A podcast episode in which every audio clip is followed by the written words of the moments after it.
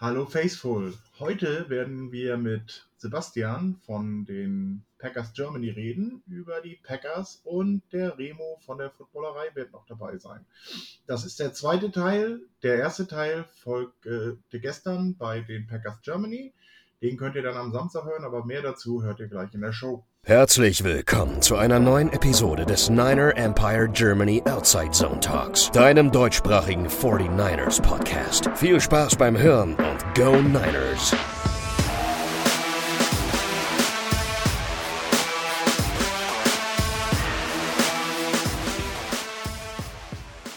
Hallo und willkommen beim Niner Empire Outside Zone Talk. Mein Name ist Michael, ich bin wie immer euer Preview-Host. Meine Gäste heute sind Remo von der Footballerei. Einen wunderschönen Tag, Abend, wie auch immer. Und Sebastian von den Packers Germany e.V. Sebastian, stell euch doch mal vor.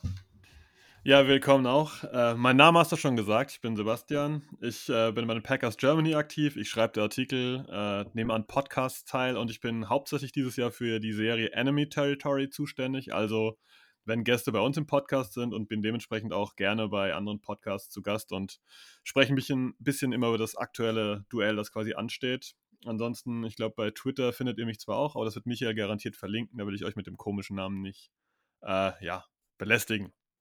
Ja, also, wollen wir doch mal kurz auf äh, Good Morning Football eingehen. Wenn man die Good Morning Football News so ein bisschen sieht, äh, die letzten Tage, ja, da brauchen wir ja gar nicht antreten am Sonntag, weil Aaron Rodgers hat das Spiel jetzt ja schon gewonnen, nach, nach diesem überragenden Spiel gegen die Detroit Lions. Äh, ja, was sagt ihr denn dazu? Naja, erstmal ist die Frage, war es überragend? Und dann ist die nächste Frage, ähm, wie viel ist so ein bisschen Confirmation Bias, glaube ich, auch dabei? Ich glaube, die Packers waren nicht nur bei Good Morning Football, auch bei vielen anderen, auch äh, teilweise bei uns in der Footballerei, äh, großer, großer, großer Favorit auf den Titel. Und ähm, nachdem Woche 1 das so ein Katastrophenspiel war, ähm, sind, glaube ich, alle happy, die irgendeinen äh, Packers-Take hatten oder Packers im Super Bowl getippt hatten, dass es zumindest so aussieht, als würden sie wieder in die Spur finden. Wobei in die erste Halbzeit gegen die Lions, die lagen sie nicht sogar hinten mit einem Punkt zur Halbzeit noch. Ähm, es war auch jetzt nicht bahnbrechend, was sie da in der ersten Halbzeit geleistet haben. Zweite Halbzeit sah dann anders aus. Da gab es dann auch Fehler von den, von den Lions. Ähm, von daher, von einer überragenden Leistung würde ich noch gar nicht sprechen wollen. Ja, dem kann ich grundsätzlich beipflichten. Also eine überragende Leistung habe ich auch nicht gesehen. Aaron Rodgers war wirklich gut, muss man sagen. Er hat auch das Ruder nicht alleine rumgerissen, aber garantiert maßgeblich rumgerissen. Erste Halbzeit war mittelmäßig at best. Äh, dann gibt es diesen berühmten Satz, den ähm, Coach LaFleur gesagt hat zu seinem Defensive Coordinator in der Halbzeitpause. Entweder machen wir jetzt hinten eine ordentliche Coverage oder wir erzeugen vorne Druck. Dieses weiterhin so ein bisschen ähm, Larifari-Defense spielen wird uns nicht den Sieg bringen. Und das muss wohl Joe Barry, der neue Defensive Coordinator, befolgt haben. Und dann wurde die Defense ein bisschen besser. Aaron Rodgers stand mehr auf dem Feld und der hat dann schon ganz ordentliche Pässe geworfen, aber grundsätzlich würde ich die Leistung als okay bis, sag mal, unteres äh, gutes Mittelfeld bezeichnen, aber jetzt überragend bei weitem nicht, wenn man seine persönliche Leistung rausnimmt, weil da waren echt schon ein paar schicke Pässe dabei. Aber ja, das, das ist ja aber auch was, also was man mittlerweile oder schon seit Jahren ja mehr oder weniger erwarten kann. Also gibt es, glaube ich, nicht viele Quarterbacks in der Liga, von denen man Woche für Woche auch teilweise so eine Pässe wie an der Schnur gezogen auf Robert Tonyan oder da äh, an die Außenlinie zu Devonta Adams. Es können halt nicht viele. Da fallen mir eine Handvoll Quarterbacks ein in der Liga, von denen man sowas dann auch erwartet. Und ähm, die Packers sind halt auch abhängig davon, dass, dass das kommt. Ja, das, darauf wollte ich gerade eingehen, aber ich habe dir dann erstmal den Vortritt gelassen. Ähm, das Problem finde ich aber auch bei den Packers ist, dass äh, du hast, äh, wie du gesagt hast, schon Tonyan, du hast äh, Randall Cobb, du hast Devante Adams und natürlich Aaron Rodgers in der Offense, so die, die namhaften Spieler in der Offense und der Rest ist eher so, ich sag mal, besseres Mittelfeld. Ähm, das Schönste ist, einer der mitbekanntesten bei äh, den Packers ist EQ, Equimius St. Brown. Ähm, und äh, der hat nicht mal den Hauch einer Chance, äh, wirklich äh, als Starter zu spielen. Oder was hast du, Sebastian? Ja, nee, also EQ ist bei uns eigentlich schon nicht ganz durch, aber es ein Practice Squad-Spieler. Man muss immer ehrlich sein, er wurde gecuttet. Er kam auf den Practice Squad. Das heißt, kein anderes Team der NFL wollte ihn letztendlich in 53er Mann, in 53-Mann-Kader haben. Das ist ja auch irgendwie ein, ein Hinweis äh, auf seine Leistungsfähigkeit oder auch wie ihn andere Teams einschätzen. Ähm, es ist so, dass die Receiver bei den Packers auch teilweise andere Rollen haben. Im Prinzip haben wir mit Amari Rogers, also diesem Wide Receiver, den wir in Runde 3 gedraftet haben, und Randall Cobb zwei Leute, die jetzt hauptsächlich im Slot spielen. Das heißt, Devonta Adams muss nicht mehr den Slot-Receiver geben. Äh, wir haben Marcus Wallace Scandling, das ist äh, ein absoluter Deep Threat Receiver, der aber Hände hat, die äh, gefühlt jedes zweite Spiel mit Butter eingeschmiert sind, wo jeder Ball durchrutscht. Und Alan Lazar ist so ein, so ein Receiver, das hast du mit Mittelfeld total gut beschrieben. Der kann eigentlich alles ganz solide, ähm, opfert sich auch fürs Team auf. Das ist wirklich ein Receiver, der auch ganz gut blockt und so, aber ist jetzt auch kein Gamebreaker. Also, wie ihr schon richtig äh, angemerkt habt, ihr beiden, ähm, Aaron Rodgers, es hängt sehr viel an ihm ähm, dran, ob das Spiel letztendlich erfolgreich für die Packers ist oder nicht. Und Devonta Adams ist ein Top-Receiver. Und danach kommt wirklich viel, was eine spezielle Rolle, eine spezielle Situation braucht, um erfolgreich zu sein.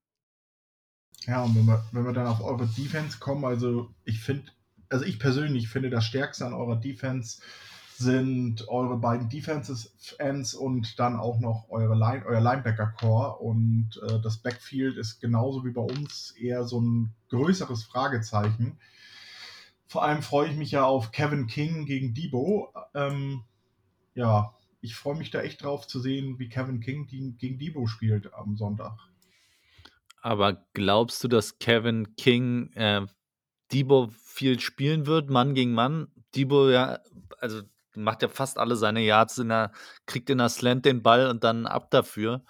Ähm, ich, ich, ja, ich weiß nicht, ob, ob man den oder ob man mit der Offense, die die Niners bislang spielen, ob man dann so jemanden wie ähm, ihn targeten kann, so richtig. Ähm, aber wird, wird insgesamt spannend, glaube ich, das Backfield der, der Packers, die ja doch hier und da ein paar Probleme hatten ähm, gegen, die, gegen die 49ers Receiver. Da bin ich nur gespannt, äh, ob die mal ein bisschen ähm, auch Brandon Ayuk beispielsweise mal ins Spiel einbinden können. Ja, mit den Cornerbacks habt ihr schon irgendwie recht, wenn Kevin King wirklich so viel auf dem Feld steht. Also da sehe ich auch echt ein Problem bei den Packers, äh, bei der Defense. Ich glaube aber, dass wir den gar nicht so viel sehen werden. Ähm, der ist nämlich schon gegen die Lions am Ende rausrotiert worden. Und dann hat äh, der First-Round-Rookie Eric Stokes gespielt und der ist blitzschnell. Mich würde es also nicht wundern, wenn wir viel Eric Stokes sehen und auch Jair Alexander, die dann mit Ayuk und äh, Debo Samuel mit den Geschwindigkeiten ich möchte nicht sagen mithalten können, aber garantiert das wesentlich besser ähm, hinkriegen als Kevin King, der ja gerade mit schnellen, kleinen, wendigen Receivern äh, wirklich seine Probleme hat. Und ähm, ein bisschen verwirrend fand ich, dass plötzlich Kevin King gegen die Lions teilweise im Slot aufgetaucht ist und da hat ihn, glaube ich, von uns so niemand erwartet. Das war fast schon ein bisschen Schock. Ja, wir haben da ja gestern schon drüber gesprochen. Der größte Vorteil unserer Wide Receiver eigentlich, dass das äh, reine Jagdmonster sind, die auch mal in der Lage sind, so ein Cornerback einfach mal so aus dem Weg zu schieben beim Laufen. Und äh, ja, also ich würde es sehr interessant finden. Remo hat schon angesprochen, Brandon Ayuk, da haben wir gestern auch drüber gesprochen, ob er jetzt wirklich bei äh, Shanahan im Doghouse ist, weil er sich an Teamregeln nicht gehalten hat oder ob er verletzt ist. Und äh, dann, ja, hast du ja in der Offense immer noch äh, Juice Check und da auch Kittel, äh, wenn du jetzt nur alle nimmst, die Pässe fangen können oder auch äh, Sherfield. Also es wird schon interessant. Ähm, ich denke mal, ganz interessant wird es aber vorne an der Line, äh, zumal bei euch ja einer der Defensive Linemen fehlt. Und zwar ein ganz wichtiger. Ja, genau. Also Darius Smith ähm, ist auf der Injury Reserve List, also der wird auf keinen Fall dabei sein. Ähm, was letztendlich in der Line genau passiert, ist nicht allen Packers-Fans, was ist klar, also klar irgendwie schon, aber ähm, sehr unklar, was genau passiert wird an Personal, weil Kingsley Kiki, der zuletzt da vorne relativ viel Spielzeit erhalten hat, hat eigentlich keinen guten Eindruck gemacht. Es gibt zwar andere Optionen, aber es ist sehr unklar, eine unklare Gemengelage. Preston Smith ist da, der aber oft in Coverage droppt. Rashawn Gary ist da, Kenny Clark. So, das sind drei Leute. Der vierte Posten, hm, Dean Lowry, Tyler Lancaster, Kingsley Kiki wieder oder vielleicht irgendwie sogar TJ Slayton, ein Rookie. Das dürfte so die Frage sein, auf wen sie da setzen. Als Runstopper erwarte ich persönlich, dass wir viel Tyler Lancaster und TJ Slayton gegen euch sehen. Ähm, und ein kleiner Tipp nebenbei, vielleicht auch Jack Heflin, der war bislang nur ähm, inactive, hat im, ja, in der Preseason sehr gut überzeugt ähm, und äh, undrafted Rookie und äh, ein schneller Spieler, der auch Richtung Seite ganz gut äh, das Feld zumachen könnte. Da könnte ich mir vorstellen, dass wir den sehen unter Umständen. Ja, wir haben ja gestern noch über das Laufspiel gesprochen und da gab es gestern Nachmittag oder Abend, Nachmittag in den USA und abends bei uns oder nachts, gab es ja noch eine kleine, kleine gute Nachricht. Äh, da sagte Karl Shanahan nämlich, es kann sein, dass Elijah Mitchell am Sonntag spielt. Das wäre sehr wichtig, äh, denke ich mal. Ja, wobei man den ja ähm, vor der Saison jetzt auch nicht unbedingt auf dem Schirm hatte. Also ich zumindest nicht. Ähm, und ich das Gefühl auch habe, dass es mehr oder weniger du einen athletischen Running Back dahinstellen kannst, der gegebenenfalls auch Bälle fangen kann und der, der versteht, wo er langlaufen soll. Ähm, kannst du eigentlich wirklich viele nehmen. Es kommt mir bei den 49ers Plug and Play vor. Wenn die wissen, wo es lang gehen muss, in welche Richtung für sie geblockt wird oder in welche Richtung gefaked wird oder wo dann das Gap entstehen wird. Es funktioniert, das Laufspiel der 49ers funktioniert, egal wen du da hinstellst. Das ist ein bisschen übertrieben gesagt, aber gegebenenfalls würde ich mir zutrauen, da drei Yards zu machen. Halt nur einmal und dann nie wieder, aber ähm, ja, ich, also das System ist da, glaube ich, der König. Und ähm, ganz viel hängt wirklich davon ab, dass die, dass die O-Line den Job weitermacht, wie sie es jetzt bislang gemacht haben, weil die stehen wirklich bislang sehr, sehr gut da bei den 49ers. Ja, dem kann ich grundsätzlich nur beipflichten. Das sehe ich auch als Schlüsselfaktor an für dieses Spiel. Und ich erwarte eigentlich auch, dass die 49ers hier ein gutes Laufspiel haben, weil die Run-Defense der Packers von den ersten beiden Spielen ähm, hart ausdrückt genauso schlecht wie die letzten zwei Jahre. Und wenn jetzt nicht ein riesen Jump kommt, dann erwarte ich schon, dass die 49ers hier gut und erfolgreich auf Lauch auch laufen können. Ja, nach unserer Aufnahme gestern kam ja noch äh, die News, dass die 49ers Chris Thompson und äh, Eddie Yarbrough äh, fürs Teams Practice Squad äh, gesigned haben und dafür Jordan Matthews mal wieder entlassen haben. Ähm, Meine Frage an dich, Remo. Ähm, wo siehst du die äh, Keys to Win der 49ers? Okay, dann fangen wir doch, glaube ich, erstmal bei den Packers an, Sebastian. Wo siehst du denn eure Keys to Win? Ähm, ich fange mal mit der ähm, Defense an. Keys to Win ist ganz klar Run stoppen. Also der muss irgendwie gestoppt werden und äh, ich überspitze es mal und sage, man muss schauen, dass Jimmy Garoppolo Quarterback spielen muss und am besten in der Pocket und ein bisschen Druck bekommt weil dann gehe ich davon aus, dass äh, Ayuk und Debo Samuel nicht ausreichen, um äh, gegen Jair Alexander und hoffentlich Eric Stokes hier erfolgreich zu sein. Wenn man den Run nicht stoppen kann, dann dürften die 49ers erfolgreich sein, weil äh, Run heißt letztendlich auch, dass äh, ja, dass, dass Aaron Rodgers nicht auf dem Feld steht, das wird ein Problem dann natürlich sein. Und ähm, die Packers haben zuletzt in so einem Hurry-Up-Mode selten überzeugt, sondern haben eigentlich immer ganz gut gespielt, wenn sie immer ein bisschen dran waren. Und sollten die 49ers früh in Führung gehen, vielleicht sogar ein Two-Score-Game haben und dann weiterhin laufen und wir können den Lauf nicht stoppen, dann geht einfach derart viel Zeit von der Uhr, dass das, glaube ich, ein sehr unangenehmes Matchup wird und dann, ähm, ja, das ist auf jeden Fall der defensive Key to Win. Meinen offensiven hebe ich mir auf. Ich denke, Remo kann auch mal ran, oder? Ähm, ja, sorry, ich habe äh, einfach vergessen, mein Mikro wieder anzumachen und habe mir hier den Mund fusselig geredet für gar nichts.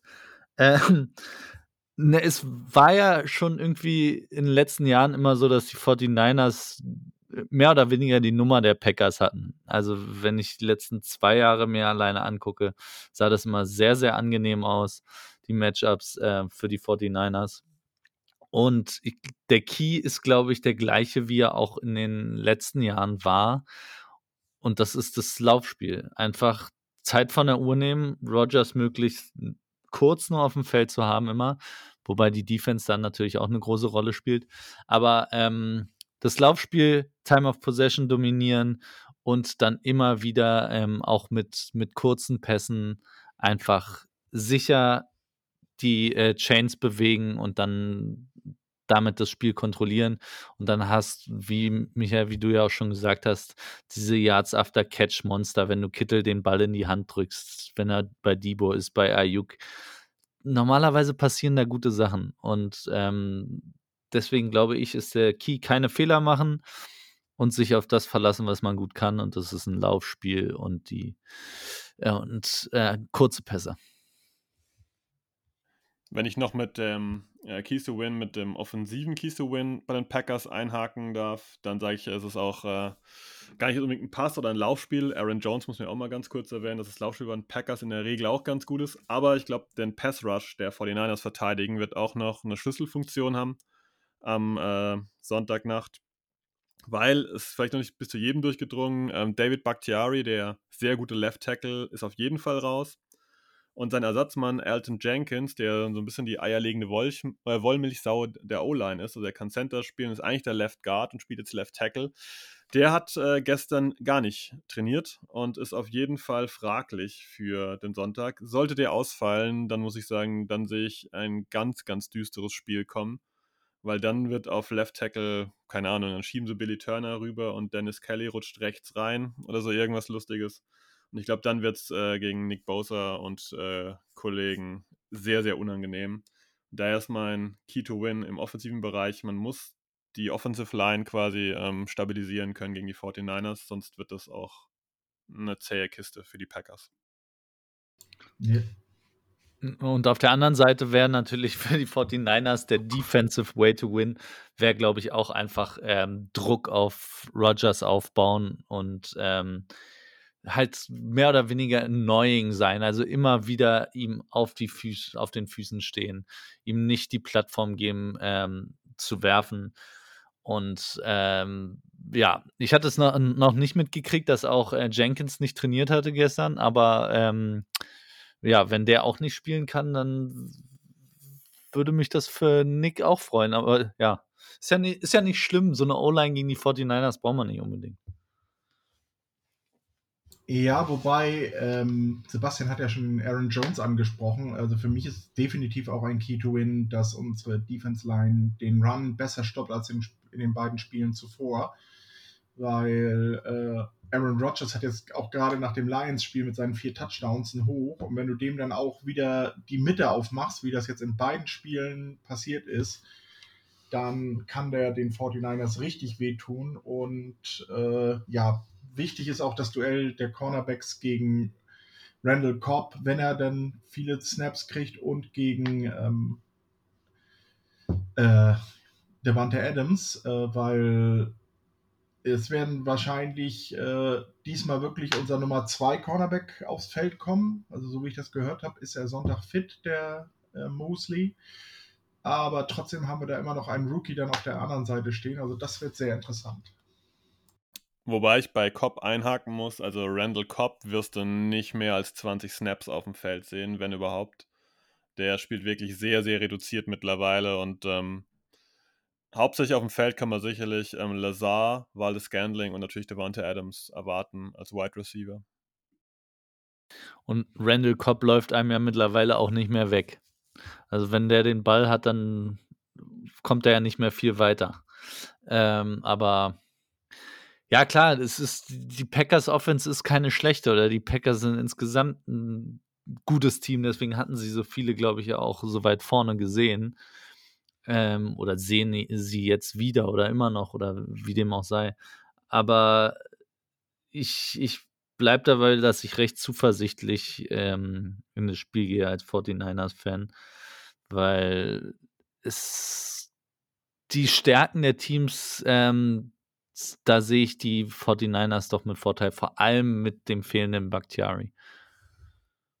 Ja, das hast du eigentlich ganz gut angesprochen. Äh, da würde ich dir auch recht geben. Ich bin zwar Packers-Fan, muss es aber auch so sehen, wenn jetzt ein Ausfall bei den Packers da wäre auf Cornerback, wenn jetzt Jair Alexander nicht da wäre, wäre das aus meiner Sicht weniger schlimm, als wie das äh, Smith fehlt.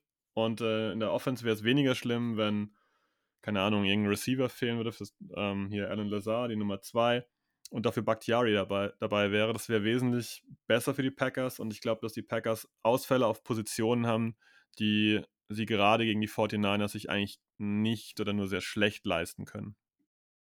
Hm, sind nicht, sind nicht auch 2019 in den beiden Spielen, wo ihr so ein bisschen auf die Fresse bekommen habt, äh, sind da nicht auch Keyspieler von euch gerade in der Line ausgefallen?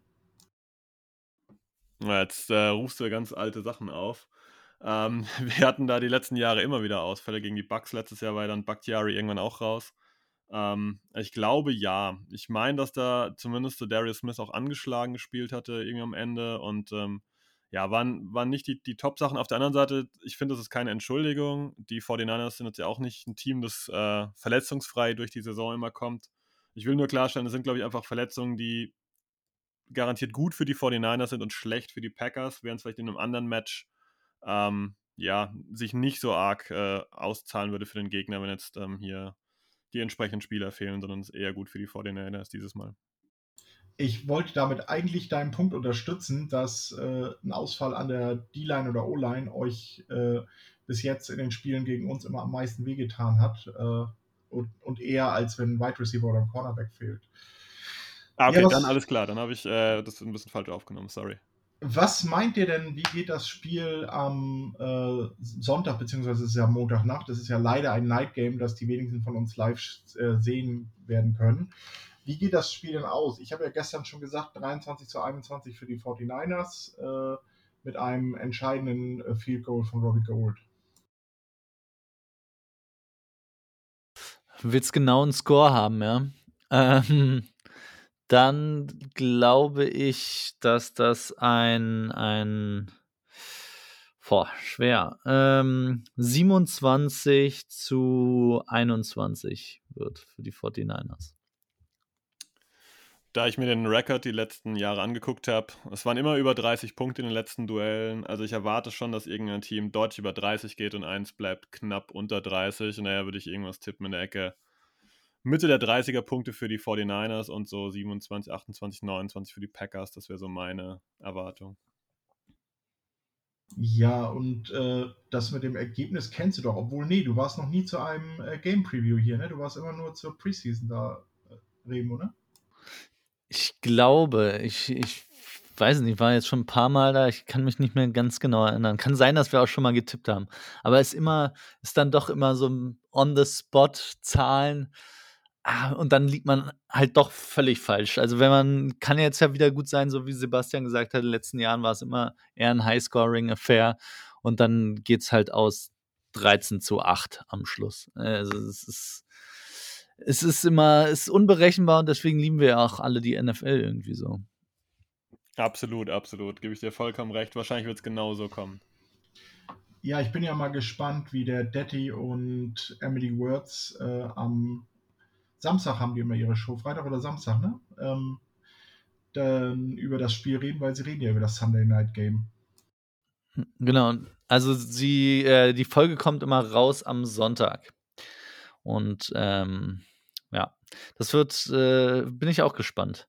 Daddy ist ja, fairerweise muss man Daddy zugestehen, dass er ja wesentlich objektiver ist, als ich beispielsweise sein kann für die Seahawks. Ähm, da hat er, hat er, äh, eigentlich präsentiert er sich da immer ganz fair. Ja, ich möchte mich auch bei Emily bedanken. Ähm, Sie hat ja unsere Bilder von der Viewing Party letzte Woche in Lübeck, die hat sie ja dann nochmal schön geteilt äh, bei Twitter. Also, das fand ich richtig geil. Ja, ich möchte mich dann von unseren Gästen hier verabschieden, vom Remo. So, Mikro wieder gefunden. Äh, vielen Dank, dass ich da sein durfte und äh, ich hoffe, ich werde nochmal eingeladen wieder. Immer gerne. Und von Sebastian. Ja, auch äh, ein Dank von mir für die Einladung. Und ich sage einfach mal, ich hoffe, wir sehen uns einfach dieses Jahr vielleicht nochmal oder sprechen uns dieses Jahr nochmal, weil dann haben wir auf jeden Fall beide, glaube ich, eine ganz gute Runde gespielt und äh, haben wieder vielleicht ein heißes Match in den Playoffs gegeneinander. Ja, wie er schon mitbekommen hat, ist das hier quasi der zweite Teil des Interviews. Der erste Teil, den könnt ihr bei Sebastian äh, beziehungsweise bei den Packers Germany hören, ähm, bei Twitter oder auch seid ihr auch bei Instagram, Sebastian? Da sind wir auch richtig, genau. Ja, dann sagt doch mal, wo die Leute euch da folgen können, wenn sie Packers-Fans sind. Ja, letztendlich einfach äh, unter dem ähm, Handle Packers Germany. Da werdet ihr garantiert fündig werden. Da gibt es auch den üblichen Discord-Server. Ich glaube, das ist für die 49ers-Fans nicht so interessant. Aber ihr findet uns quasi auf Facebook, auf Instagram, auf Twitter und könnt da auch Updates haben. Die Pod einen Podcast gibt es auch. Und da ist Michael über die Woche bei uns zu Gast gewesen. Und äh, je nachdem, wann ihr es hört, Michaels Folge, unseren, der Gastauftritt kommt am Samstagmorgen bei uns raus. Und äh, da könnt ihr seine Stimme nochmal hören.